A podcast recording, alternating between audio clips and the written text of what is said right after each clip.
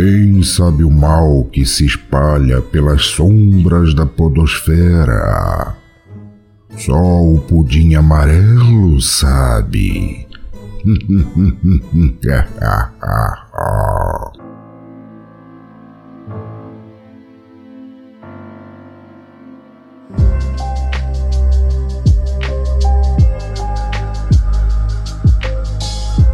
lugar, algo incrível está esperando para ser descoberto. E nós estaremos lá. Hoje é dia de Pudim Amarelo, um spin-off do Pudimcast apenas para tratar de mistérios e temas sobrenaturais. Eu sou a Cintia Pudim e hoje nós vamos falar de casas mal assombradas. Cuidado, tu pode estar morando numa. E eu digo nós, porque eu não vou fazer isso aqui sozinha não. Hoje eu tô com a Yaci, uma autora best-seller daqui de Belém. Oi, Yaci. Olá, boa noite. Obrigada pelo convite, Cíntia. E eu também estou com a Luna Fabres, que é uma podcaster toda poderosa, que eu conheço há muitos anos e desculpa, eu só consigo chamar de Fabres. Oi, gente, tudo bom? Se preocupa não, eu tô acostumando agora a me chamar de Luna também. E hoje nós vamos falar sobre casas mal assombradas porque todas nós moramos numa. Não, brincadeira. Mas todas nós gostamos desse assunto, né? É um assunto divertido pra gente falar de manhã, à tarde, à noite, em qualquer horário de madrugada. É ótimo. Inclusive, eu espero que vocês estejam ouvindo esse episódio de madrugada. Não quero ninguém dormindo, hein? Antes da gente entrar de cabeça, tem um recadinho para dar. Eu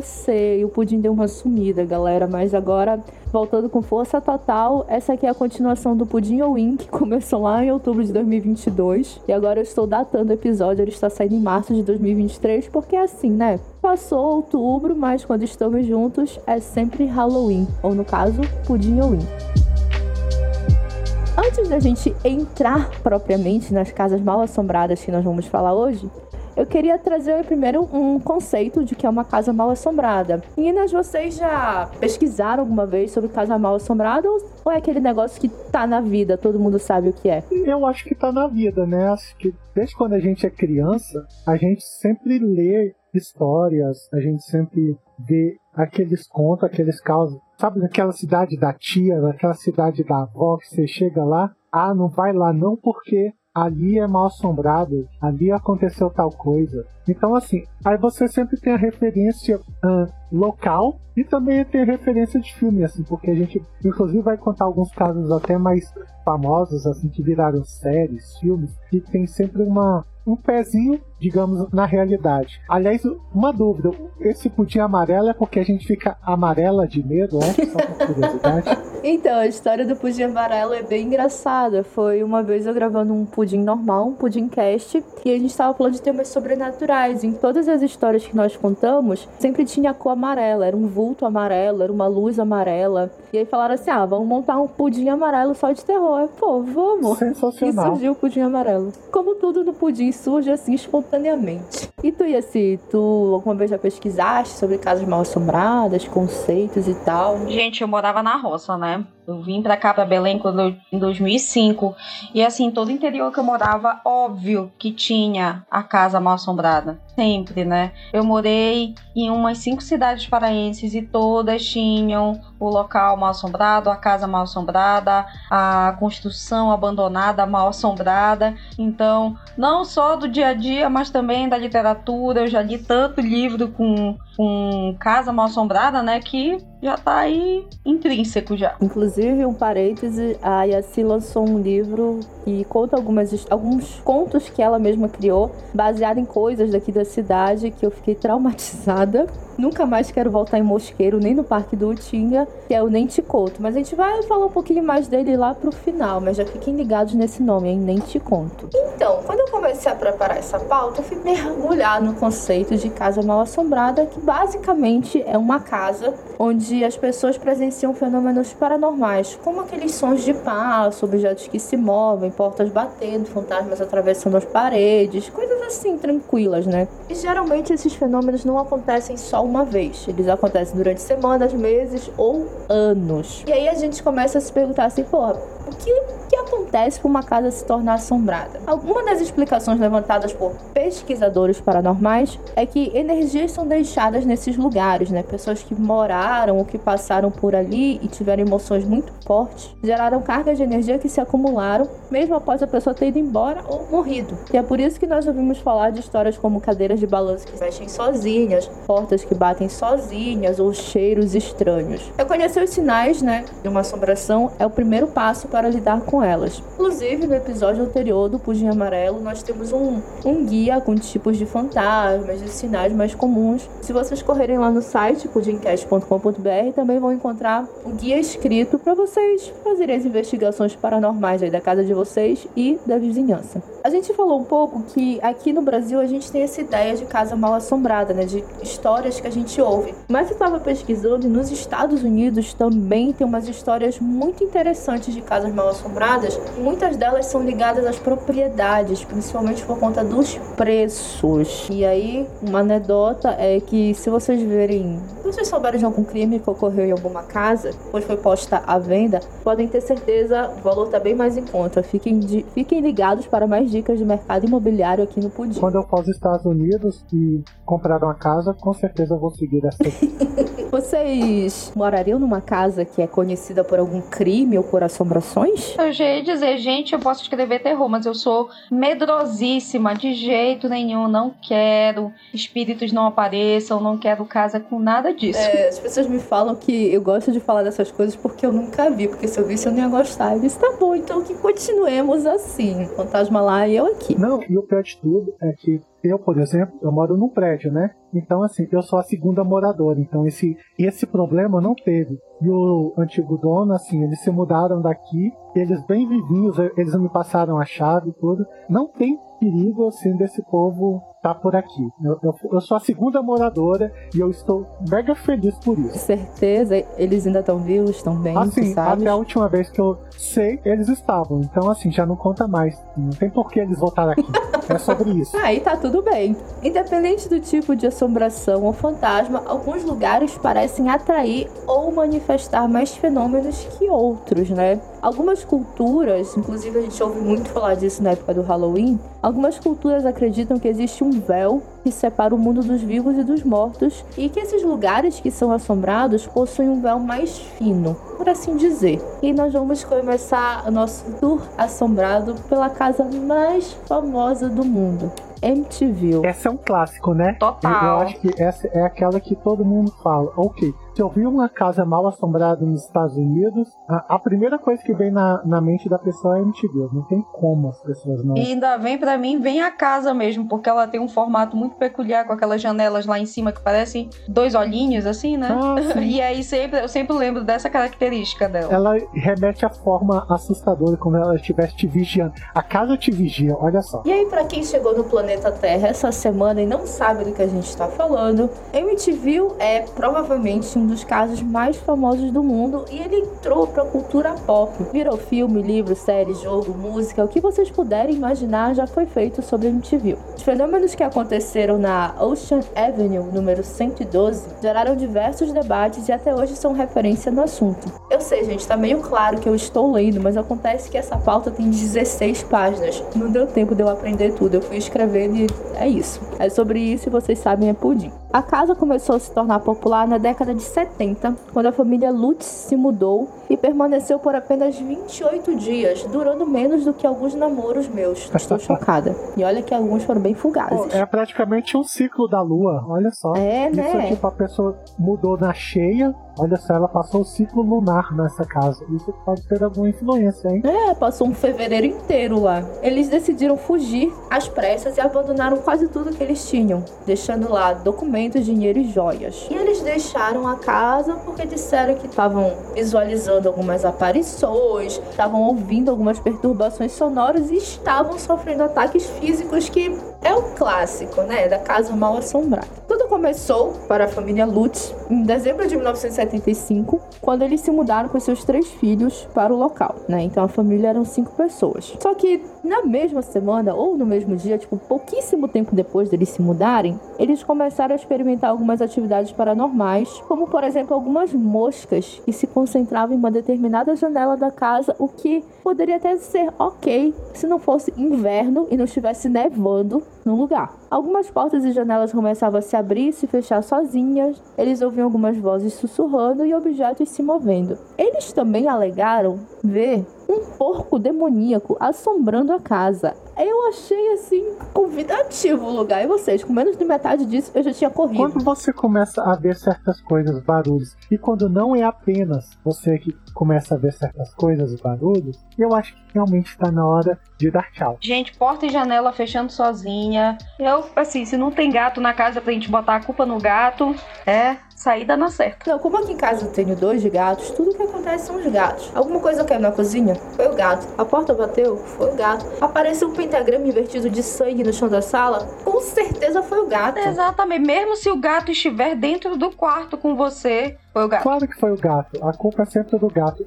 O gato é o mordomo do sobrenatural. Adorei. Também é o costa larga do sobrenatural. que tudo Coitado. acontece. O próprio bode expiatório, o gato expiatório. Exatamente. Coitadinho do gato. Inclusive, esse é um assunto pra gente explorar no futuro pudim amarelo, porque gatos realmente são muito ligados a temas sobrenaturais, né? Mas, voltando aos Lutz, eles compraram a casa e tal, mas um ano antes aconteceu uma tragédia. Em 13 de novembro de 1974, antes dos Lutz sequer sonharem em se mudar para Ocean Avenue, o Ronald DeFeo Jr., que era um dos antigos moradores da casa, na época ele tinha, até, ele tinha apenas 23 anos, foi até um bar próximo e ele disse, abre aspas, vocês têm que me ajudar. Acho que minha mãe e meu pai foram baleados. Fecha aspas. É claro que quando alguém chega num bar e fala isso, chama a atenção de todo mundo, né? Então ligaram pra polícia, ligaram pra emergência e aí foi constatado que os pais e quatro irmãos do Ronald haviam sido executados a tiros em suas camas. Um, um parêntese é que o apelido do Ronald, não sei porquê, era Butch, que seria literalmente carniceiro. Isso já teria disparado um gatilho em mim, né? Mas a galera começou a acreditar nele, alguém matou e tal. Ele contou que aqueles assassinatos provavelmente estavam ligados à máfia. E por conta disso, ele foi levado à delegacia para, se, para ficar em proteção. Mas, quando ele começou a contar as versões, a versão dele dos fatos, algumas inconsistências foram encontradas. E isso levou a polícia a investigar um pouco melhor o caso e, claro, considerá-lo culpado. Afinal, seis pessoas morrem e ele não. Tá esquisito. Só que ele conta uma coisa pra polícia que é um tanto perturbadora. Ele conta que todas as madrugadas, perto das três da manhã, ele acordava com uma voz que man- mandava que ele matasse a família. Segundo o próprio Butch, a voz repetia: mate sua família, mate sua família. Até que ele não aguentou mais e matou a família. Vocês sabem, né, que tem alguma coisa lá ligada, três horas da manhã, se é a hora do diabo, não é? Então, desde Emily Rose, que assim, é um filme que me deixou muito traumatizada por N motivos, N gatilhos. Quando eu acordo e esse horário eu fico, eu acho que eu ficar fingindo que eu não estou acordado. Putz, a possessão vem aí, né? Só vem, tipo, você fecha a porta, tampa a cabeça, porque se você tampou a cabeça, você está protegido. Essa é uma lei universal. Eu não posso ver o fantasma, o fantasma também não pode me ver, né? Exatamente, E pronto. tu, Yassi, tu já tinhas ouvido falar disso? Ou tu nem gostas de filmes de terror, hein? Vixe, eu vejo filme de terror demais e estou sabendo sim das três horas da manhã. O negócio é que eu acordo, quando eu acordo de madrugada, eu acordo com tanto sono, mana, que assim, eu não tenho tempo de pensar nisso.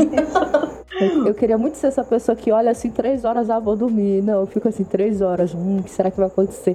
o problema mesmo é quando a gente acorda às 3h33, porque a gente só se sente meio besta, né? Excelente. Apesar da defesa do Butch ter alegado insanidade, porque ele disse que ouvia vozes, né? Butch acabou sendo condenado a seis prisões perpétuas no ano seguinte, 1975, e ele morreu na prisão em 2021. Como ele não poderia receber a herança dos pais, por motivos óbvios, e a herança incluía a casa, a casa acabou sendo colocada à venda e ficou vários meses na mão da imobiliária, mas ninguém queria vender, porque, né? É uma casa que está desvalorizada. Até que algumas pessoas desavisadas chegam lá, ó, tô procurando uma casa, olha, a gente tem essa daqui. E essa aqui é a descrição que a gente tem do imóvel. Casa colonial holandesa de seis quartos, sala de estar espaçosa, sala de jantar formal, varanda fechada, dois banheiros e um lavabo, porão reformado, garagem para dois carros, piscina aquecida e amplo abrigo de barcos. Preço 80 mil dólares. Aí, Eu não tenho muita noção de quanto isso era em 1975, né? mas teve assim, uma graninha, né? Olha, eu, pelo que eu lembro da história de MTV, eu acho que eles se atraíram até porque o preço tava muito barato para tudo que oferece. Era cara, porém, acho que pro padrão realmente talvez fosse mais interessante, né? Porque uma casa dessas hoje em dia não seria menos de 300 mil. Então, a, em 1975, 80 mil dólares equivalia mais ou menos a 400 mil dólares atuais. Uh, Caramba. Uma casa dessa, assim, pela descrição, ela valeria pelo menos o dobro, de verdade. A bolha imobiliária em Estados Unidos. É, mas naquela época dava pra eles pagarem. Eles realmente estavam procurando por uma casa barata e acharam a casa legal, né? E aí vocês sabem que quando a esmola é muito, o santo desconfia. Quando eles estavam fazendo a visita, a corretora falou sobre o passado sangrento e na casa viveu. Só que os Lutz estavam determinados a transformar o local em seu novo lar e em poucos dias eles se mudaram.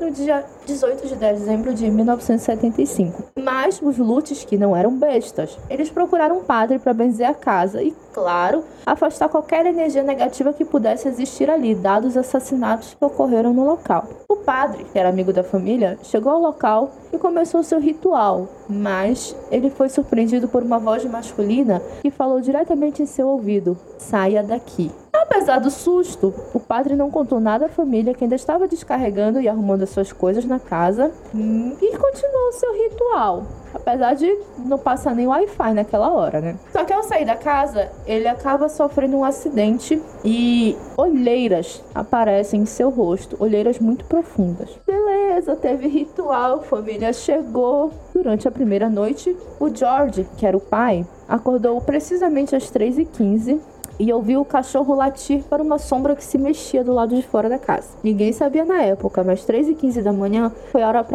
aproximada que o Butch matou a família dele. O George fez o quê? O que qualquer pessoa insana faria. Houve um barulho lá fora, são 3 da manhã, vou olhar o que é. Ele foi, não descobriu o que era a tal da sombra só conseguiu dormir de novo pela manhã. Daí em diante, ou seja, do segundo dia em diante, as coisas só foram piorando. E alguns dos eventos que aconteceram por lá foram a temperatura que caía bruscamente em determinados locais da casa, uma gosma verde que se espalhava pelo corredor, móveis sendo arrastados, cachorro assustado, proliferação de moscas em um dos quartos e até mesmo a levitação da esposa durante o sono. Ah, que beleza. Só coisa tranquila, né? Assim, a gosma já não seria um. Assim, tipo, gente, vaza.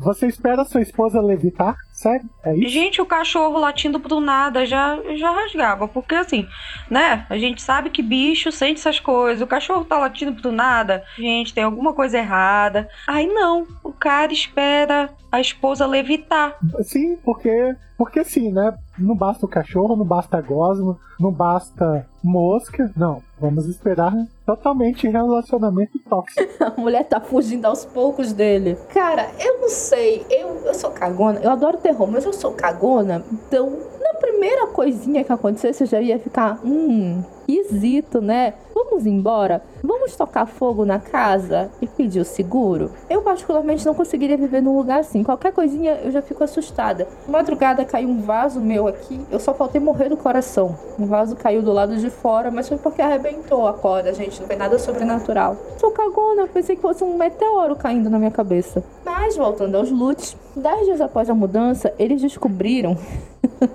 eu vou rir de nervoso. Eles descobriram um quartinho secreto embaixo da escada do porão. Claro, você tem um quartinho secreto numa casa antiga, provavelmente um abrigo antibomba, né? Só que esse quartinho secreto, que tinha cerca de 1,20m por 1,5m, estava inteiramente pintado de vermelho. E o casal conseguia sentir cheiro de sangue vindo do local. E ainda assim eles ficaram. Depois da levitação e Depois tudo. de tudo isso, os caras eram moleques doidos, sabe? Não, tem diferença entre moleque doido e trouxa, mano. Não, não, pera aí. Assim, tem diferença entre moleque doido, trouxa e alguém que tem uma hipoteca muito alta para pagar. Porque não é Verdade. possível. Esse é um ponto interessante. Inclusive, eles contaram algumas vezes que eles não queriam desistir da casa porque eles investiram todas as economias deles lá. Mas, bicho, assim, caralho, não dá, sabe? Pelo amor de Deus, foge daí. Foi o que aconteceu 28 dias depois. Mas antes deles chegarem a esse ponto, muitas outras coisas aconteceram. Como se tudo isso já não fosse o bastante,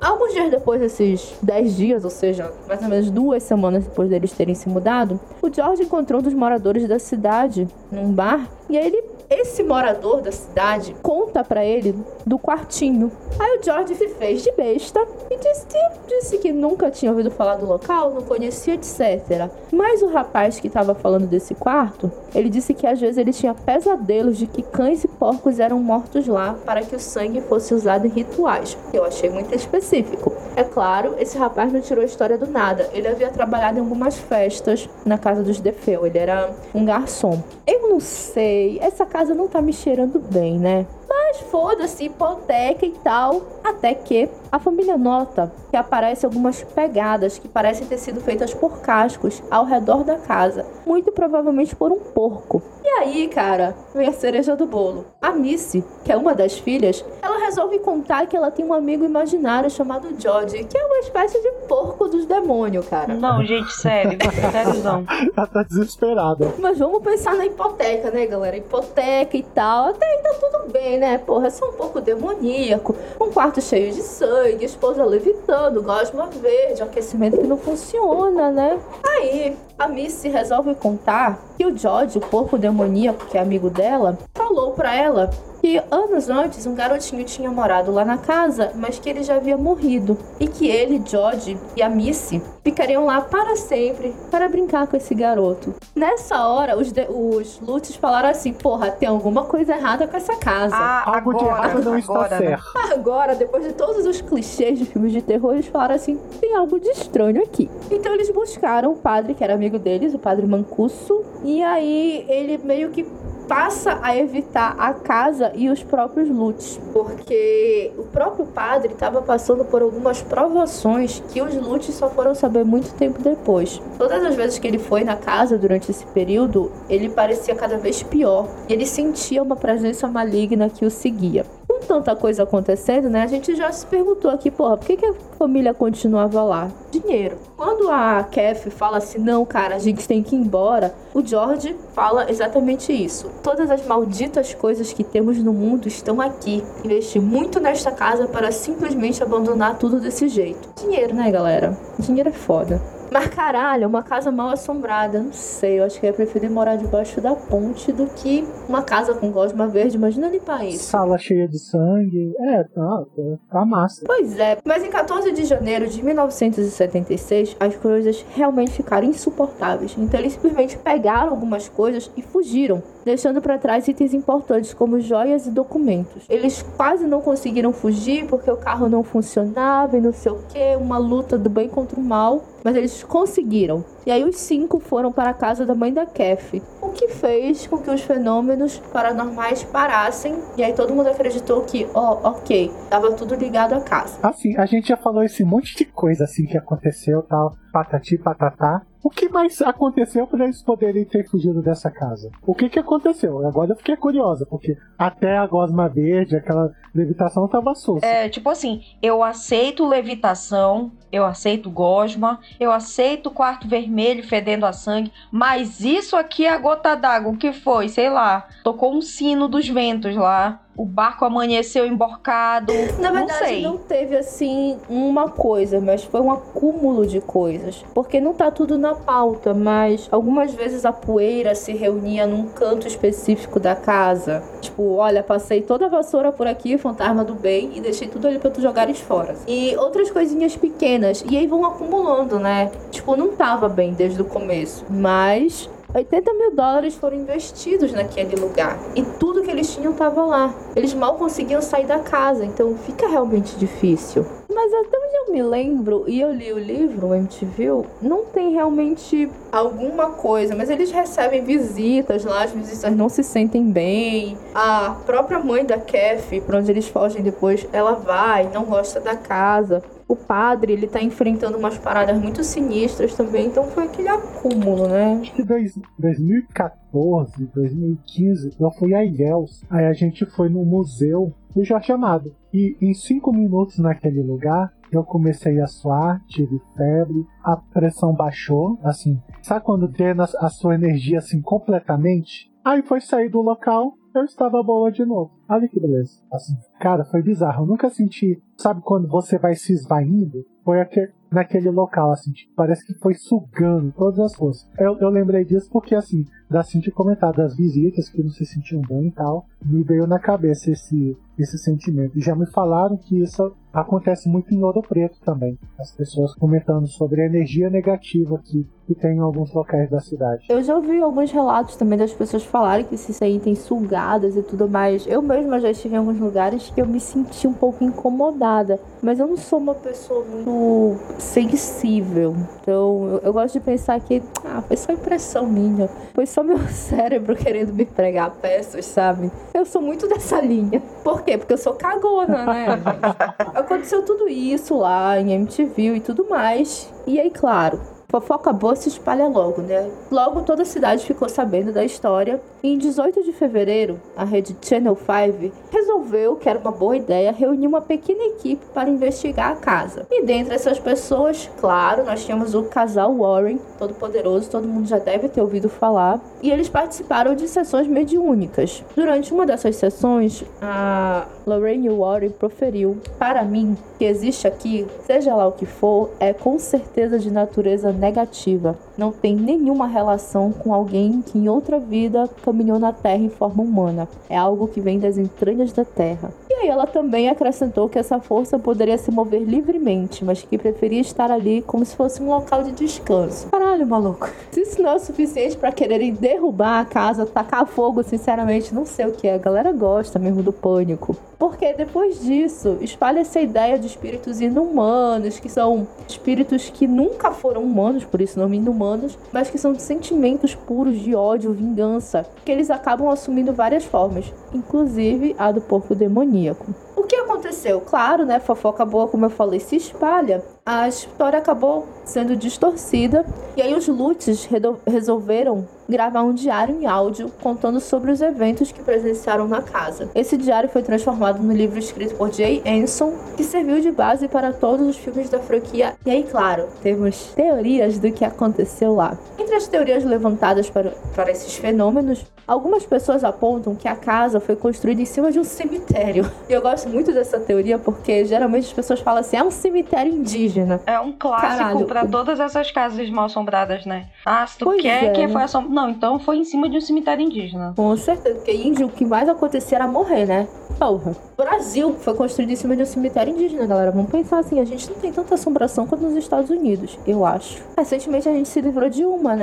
Mas realmente, as pessoas começaram a tirar, assim, do cu, desculpa a expressão, a história de que a casa foi, foi erguida em cima de um cemitério indígena, mas nada ficou comprovado. Mas essa teoria da casa erguida em cima de um cemitério indígena, como já falamos, é bastante comum. E aí a gente tem um, um classicaço que com certeza aí assim já deve ter ouvido falar, né? Que é o livro O Cemitério de Stephen King, que ele usa e abusa dessa teoria, e eu acho que foi assim que realmente deu pontapé nos clássicos de cemitério, de filmes de terror de casas construídas em cima de cemitérios, não é? É, né? O, o cemitério do Stephen King nem era em cima, né? Não tinha nada em cima do cemitério. É. Mas realmente é um, um cemitério do barulho que aprontou altas confusões. Um cemitério que você vai gostar de visitar com o seu cachorro. Não, com certeza leve seu cachorrinho lá vocês vão adorar. Mas voltando a MTV, no pós-fácil do livro, o próprio Jay Anson aponta algumas coisas que foram encontradas durante a investigação da TV.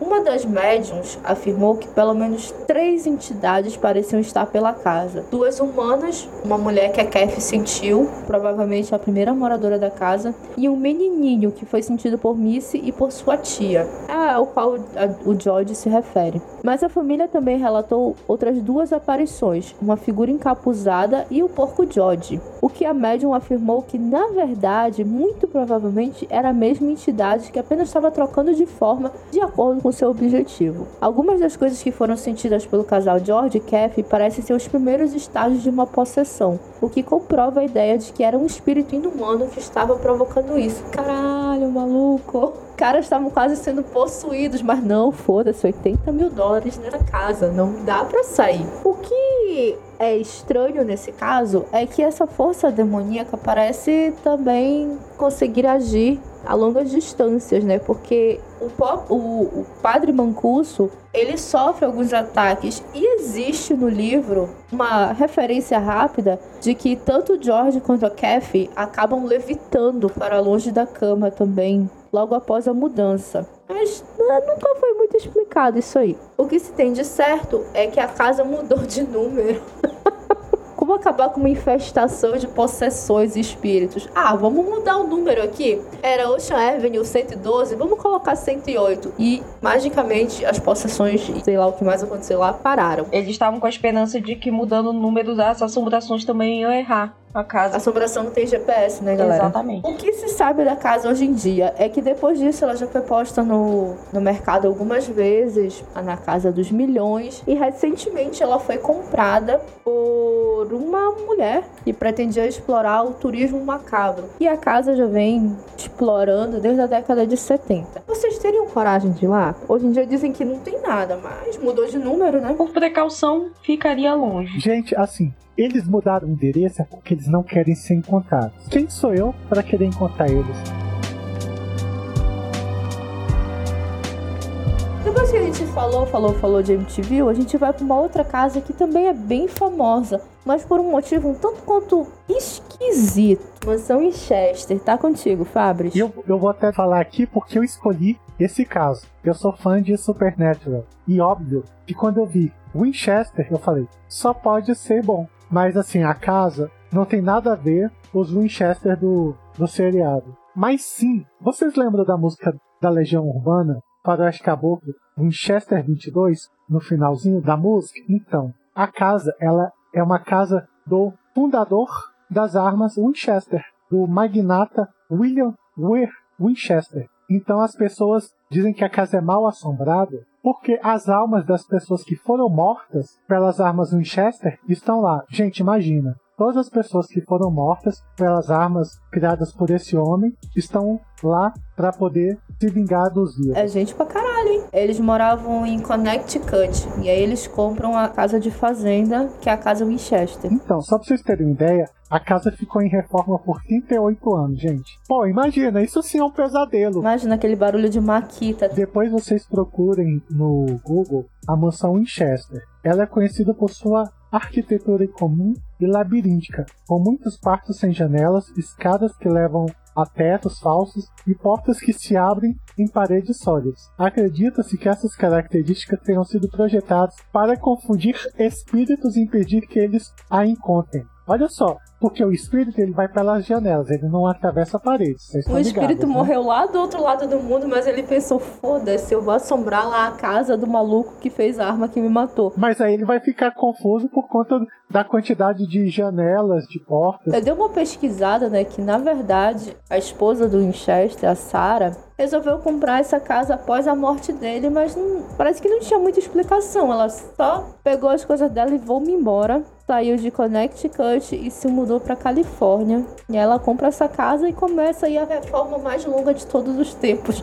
Meu Deus, me dá arrepios só de pensar em 38 anos ouvindo barulho de maquita, martelo, furadeira, égua, não tem condições. Em vez dela chamar os irmãos à obra, né? Pois é, né? Porra. Tudo bem que ia cair tudo depois, né, galera? Hoje a mansão Winchester é um destino turístico popular e é considerado uma das casas mais assombradas dos Estados Unidos. Há relatos de atividades paranormais na casa, incluindo aparições de fantasmas, sons inexplicáveis, portas que se abrem e fecham sozinhas e outras ocorrências inexplicáveis. A casa foi transformada em um museu e os visitantes podem fazer passeios guiados para explorar a estrutura única e aprender mais sobre suas histórias e mistérios. Não, sério, assim, a, a casa é feia. Primeiro ponto. Eles escolheram uma cor horrorosa de pintura dela. Ela é toda esquisita. A arquitetura dela é, é horrorosa. Então, tipo assim. Sabe aqueles puxadinhos que foram fazendo vários puxadinhos na casa? Por isso que ela demorou 38 anos essa obra, gente.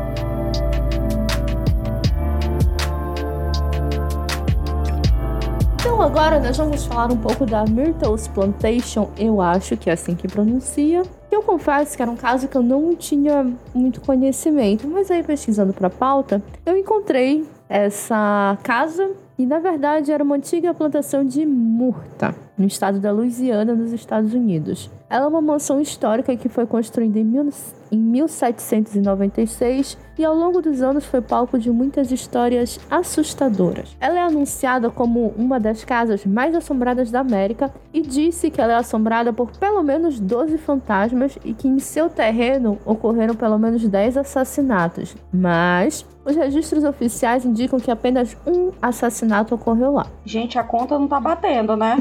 Tô aqui, tipo assim, então, vamos então pensar. Se é 10 assassinatos na verdade foi um, então na verdade a gente tem 1,2 fantasma. É Ou então os fantasmas de outros locais viram ali, acharam bacana, resolveram se mudar pra lá também. Pode ser. É que né? eles não mudaram o endereço. Se tivesse mudado o endereço, tinha resolvido o problema dos fantasmas, hein? Mas aí, dentre esses fantasmas, tem um fantasma que se destaca, que é o fantasma da Chloe, que dizem as histórias que era uma escrava que teria envenenado a família, que era dona da casa, em retaliação por ter sido punida. E aí, é aquele lance, né? Quem conta um conto aumenta um ponto. Essa lenda tem várias versões. Numa delas, na verdade, a Chloe queria que os proprietários apenas adoecessem para que ela pudesse curá-los, mas o tiro saiu pela culatra e aí a dona da casa e a filha morreram com veneno administrado. Dentre os fantasmas que dizem que habitam, existe também da dona da casa, a da criança que morreu, que ninguém sabe se morreu ou não morreu, porém tanto faz, é uma lenda. E também de crianças que morreram na casa durante a epidemia de febre amarela. Lembram que eu falei ainda agora que teve um assassinato lá? Esse fantasma dizem que, na verdade, o homem tinha sido baleado no local e ele tentou subir a escada, mas acabou morrendo lá mesmo. Esse está comprovado. Mas também dizem que uma mulher morreu em um acidente de carruagem lá perto. É aquele lance, opa, que não tá legal, bora pra lá. Então, será que foi uma arma Winchester? Ó, oh, ele deve ter errado o caminho, né? Se perdeu lá nas portas e, e paredes falsas. Foi parar na, na Louisiana, né? Na Myrtle's Plantation. É tipo aqui perto de Brasília, tem Alto Paraíso. Aí a pessoa pega o paraíso, se você pega a direita, você sai em São Tomé das Letras. Se você pega a esquerda, você sai em Machu Picchu. Caraca! Ah, eu já ouvi então, essa deve história. Ser mais uma parada assim. Já ouvi essa história, é. Assim? E eu fui em São Tomé das Letras, eles contam essa história lá. A casa, como eu disse antes, ela ficou conhecida pelas atividades paranormais, incluindo aparições dos fantasmas, portas que se abrem e fecham, objetos que se movem sem explicação e até mesmo fotos que parecem capturar a imagem dos espíritos. Inclusive, se vocês jogarem na internet por sua conta e risco lá, Myrtles Plantation, deve aparecer uma ou outra foto. Eu sou traumatizada com procurar foto de fantasma. Porque vira e mexe tem um gracioso que ele não coloca lá foto de fantasma, ele coloca uma foto que é pra te assustar muito. Ou coloca uma porra de um GIF. Eu não tenho mais preparo emocional. Tá muito tarde. Não sei se os ouvintes sabem, mas a gente tá gravando isso tarde da noite, gente. Não tem condição, não. Vamos ficar aqui só na conversa. Vamos só acreditar, né? Não, eu não vou procurar mais nada aqui. O meu Google eu já desativei aqui e tal.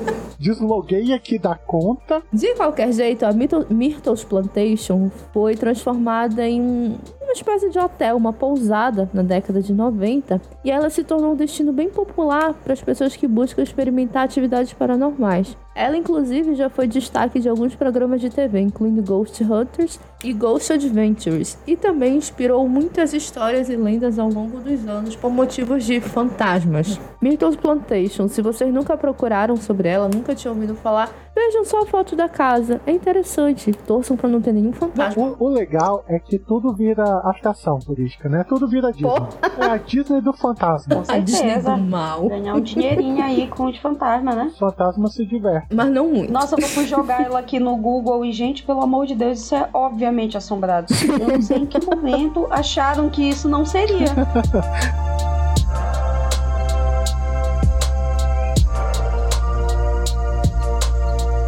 A gente deu uma voltinha pelas casas mal assombradas, mas a Yassi trouxe a história de um hotel pra gente, que é quase uma casa, né? Temporariamente uma casa para algumas pessoas. Eu trouxe aí a história do Stanley Hotel. Ele fica lá no estado do Colorado, nos Estados Unidos, lá nas montanhas rochosas. E a história dele é assim, tipo, em 1903, um cara chamado Oscar Stanley, que ele era inventor de carros a vapor, ele foi atingido pela tuberculose. Ele está correndo um risco sério de vida.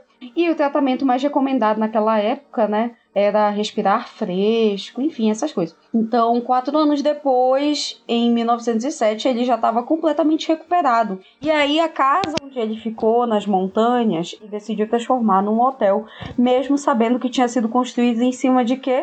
Ah, ah, ah. Deixa eu ver se eu adivinho. Um cemitério indígena. Claro. Claro que era um cemitério indígena, né, gente? Poxa, fala sério, né? Então, mesmo ele percebendo várias atividades paranormais lá, que nem o cara lá do de MTV, ah, isso aqui, isso não é nada, gosminha no chão, nadinha. Ele inaugurou o hotel em 1910, buscando aí atrair aqueles milionários que queriam aquele clima saudável, né?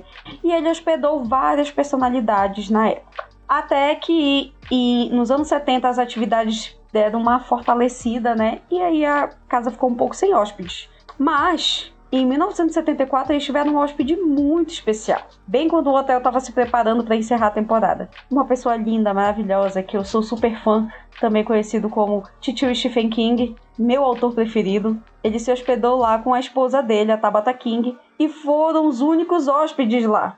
Um lugar gigante, monte de corredor, no inverno, com neve, Vou passar ali umas férias. Isso me lembra alguma coisa. É. Né, minha? Parece familiar. Tem crianças com velocípede também, só pra, saber? Tem gêmeas de um corredor e, e sai sangue de dentro do elevador. De acordo com, com o Stephen King, né? Depois de um- uma noite de sono, ele sonhou que o filho dele estava correndo e gritando pelos corredores do hotel. Então aqui abre aspas, o Stephen King disse: Acordei, acendi um cigarro, sentei em uma cadeira olhando para a janela e antes de terminar o primeiro cigarro eu já tinha toda a estrutura do livro criada na minha cabeça. O livro que a gente está falando aqui, todo mundo já ouviu falar, eu acho, né? Mas o Iluminado foi lançado em 1977, é de longe um dos maiores sucessos do Stephen King até hoje. É um dos meus romances preferidos dele, assim, eu acho que é um clássico mesmo. Todo mundo que quiser começar a ler Stephen King, eu acho que podia começar pelo Iluminado, porque é sensacional. Virou uma minissérie, virou livro, e em 2013 ele até voltou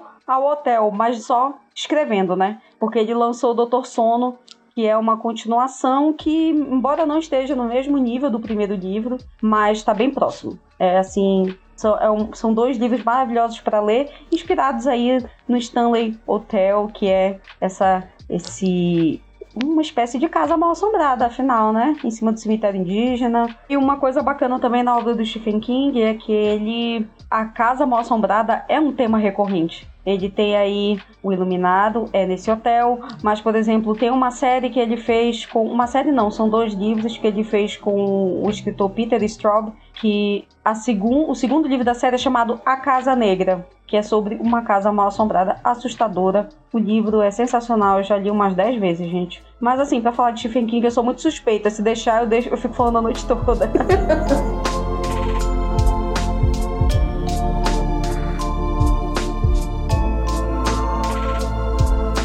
gente chegou naquela parte do episódio que eu quero ouvir histórias de vocês. Pode ser história própria, do vizinho, do amigo, do papagaio, do cachorro, do tio. Eu quero ouvir histórias que vocês ouviram por aí. Com tema lugares mal assombrados ou qualquer outra coisa que seja estranha. Me contem. Vou contar uma história assim. Não é bem assim uma casa mal assombrada, mas aconteceu com a minha mãe e com os meus tios. Assim, eles trabalhavam, eles moravam na cidade do interior de Minas e eles trabalhavam na roça, né? Então eles saíam muito cedo e, e eles passavam do lado de um cemitério. Então, assim, aí teve um dia que eles foram trabalhar, aí a minha mãe, tipo, ouviu um barulho. Aí, tipo, ela começou a andar mais rápido. Aí o meu tio e a minha tia também começaram a andar mais rápido. De repente, assim, um, nem, um não, falou, não contou pro outro, né? Que falou, é melhor ficar quieta, porque senão vai assustar, e, é melhor ficar. Eu só, eu só. Aí quando chegaram no destino, tipo, um perguntou, então, por que, que você tava andando rápido? Ah, porque eu ouvi um barulho. Aí minha tia, ué, eu ouvi também, por isso que eu tava andando mais rápido. E o meu tio, eu também, por isso que eu quase tava correndo. Ou seja, todo mundo ouviu, mas cada um ficou na sua por, por via das dúvidas, mas só tratou de caminhar mais rápido. eu não sei, porque deve ser porque eu sou muito alarmista, qualquer coisa já sai perguntando pros outros. Tu viste? Tu viste? Tu sentiste? Não, não, vou- eu não guardo essas coisas só pra mim, não. Eu achei legal o sentido de solidariedade deles, tipo, ah, eu não vou contar para nossa pai. mas todo mundo tinha visto, Não tem sabe? disso pra mim, não. Vamos todo mundo ficar com medo junto. Gente, eu sou péssima pra contar história assim, falando. Tô melhor escrevendo.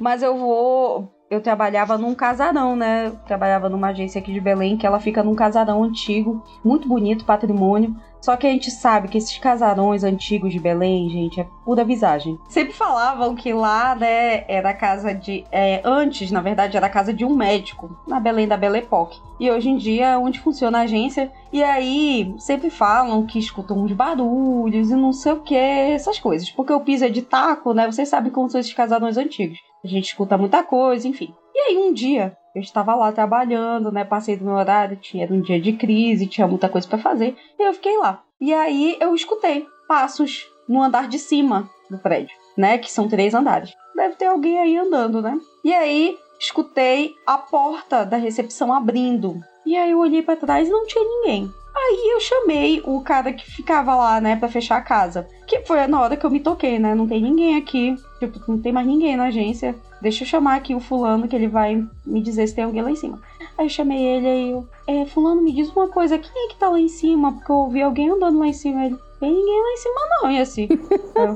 é, é o quê? Aí não tem ninguém lá em cima, eu, mas a porta acabou de abrir ali. Aí assim, eu acho que tá na hora da gente fechar nossas coisas ir embora. O que, que tu acha? Eu, agora mesmo, querido, vamos embora. que eu não dou trela pra assombração, não, gente. Tá aqui, tá querendo chegar perto de mim. Não, não, não. Vou embora. Era o gato. Era o É, gato. devia ser o gato, que a gente não tem, mas é um gato, sim. Olha, tá aí um lugar que já não vou mais mandar meu currículo, gente. Gente, a melhor parte é que a agência em si, as pessoas são maravilhosas, o clima é incrível. Mas é porque sempre tem alguém que tem uma historinha, e aí eu pensei, ah, isso é besteira, mas aí aconteceu e essa comigo, hum, ok, não vou mais brincar. É, é, tirando a levitação, a galera é uma gente boa, né? É, se não levita, não espalha gosma pelo chão, a gente tá aí tranquilo. Não, mas isso me lembra que aqui pelo centro de Belém, ali principalmente no bairro de Nazaré e ali pela cidade velha, quem é de Belém sabe o que eu tô falando, tem alguns casarões, palacetes e tipo quase todos têm uma ou outra história de fantasma. Pra quem é de Belém ou quem não é de Belém, é só procurar a Palacete Bolônia, a Palacete Bibi Costa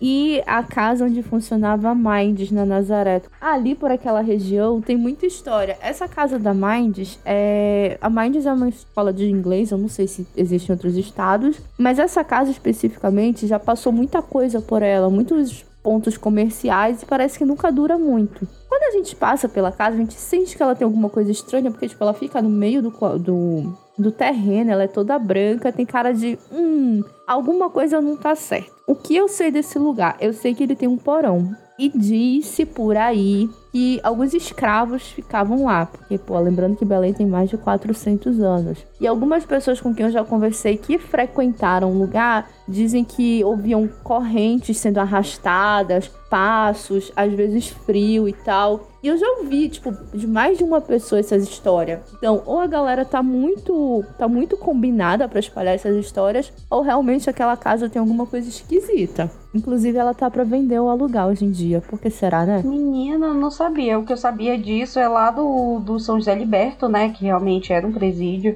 Então, as histórias de lá é que tem muita gente que não vai por causa da energia, enfim. Eu gosto muito do Espaço São José Liberto, vou bastante. Não vou naquelas visitas nas celas, claro, mas eu acho que é um lugar que deram uma. Falam até que aquele cristal que, é, que colocaram aquele cristal lá no meio do, do, do jardim, né? Colocado cristal para limpar as energias e que a energia era tão pesada que o cristal rachou no meio. Isso é uma lenda urbana aqui em Belém. Rachou no beleza. meio? Aham, porque ele é rachado no meio. Disseram que rachou no meio por causa das energias de Tá, lá. porra. Ah, essa eu não sabia. É, vai ter que ter também um episódio específico de Belém, porque, nossa, é muito difícil ser ateu aqui na cidade, porque é tanta visagem, gente. Não existe ateu na hora da visagem. Não Não existe. existe, gente.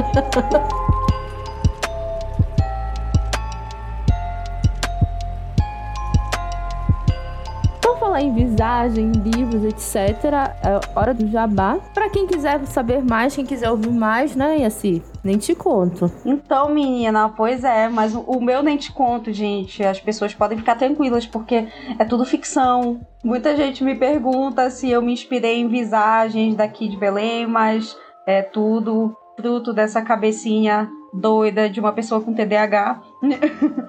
então, a partir disso surgiu o meu lindo Nem Te Conto, que é o meu livro de estreia. Ele foi lançado em 2021.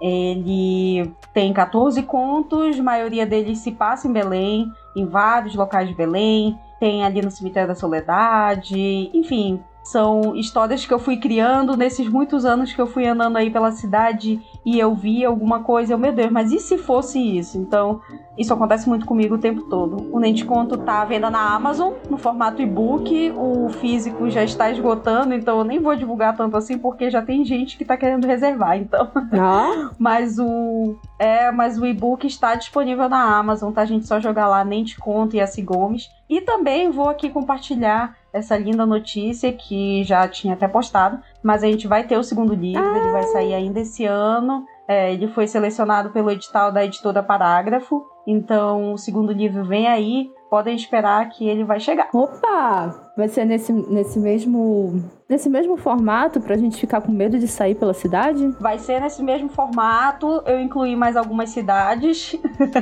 então, a gente também tem Oeste, tem um ponto em Salinas que é um dos meus preferidos.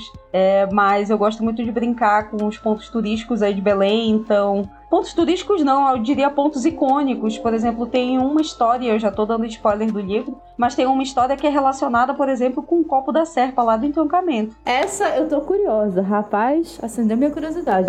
Aquele lugar é bizarro, para quem tá, para quem não sabe do que a gente tá falando, basta jogar na internet copo da serpa, entroncamento Belém. É um prédio gigantesco que no alto dele tem um copo de cerveja. É de neon e tal. E quando funcionava, acho que não funciona mais hoje em dia, ia aparecendo como se estivesse enchendo o copo. Então, todo mundo que passa ali pelo entroncamento, que é uma área muito importante da cidade, ficava hipnotizado por aquilo. Mas sabe-se lá por quê? O prédio está abandonado há anos. Não conheço a história, ele simplesmente foi abandonado. Chegou a ser um órgão público lá por um tempo, parece que a Sedu que funcionou lá, mas tá abandonado. Houve muitas coisas em Belém, né? E aí começam a surgir essas historinhas na nossa cabeça, principalmente na cabeça da Yaci, depois a gente fica traumatizado. Recomendo, gente, podem comprar, principalmente pra quem é fora de Belém.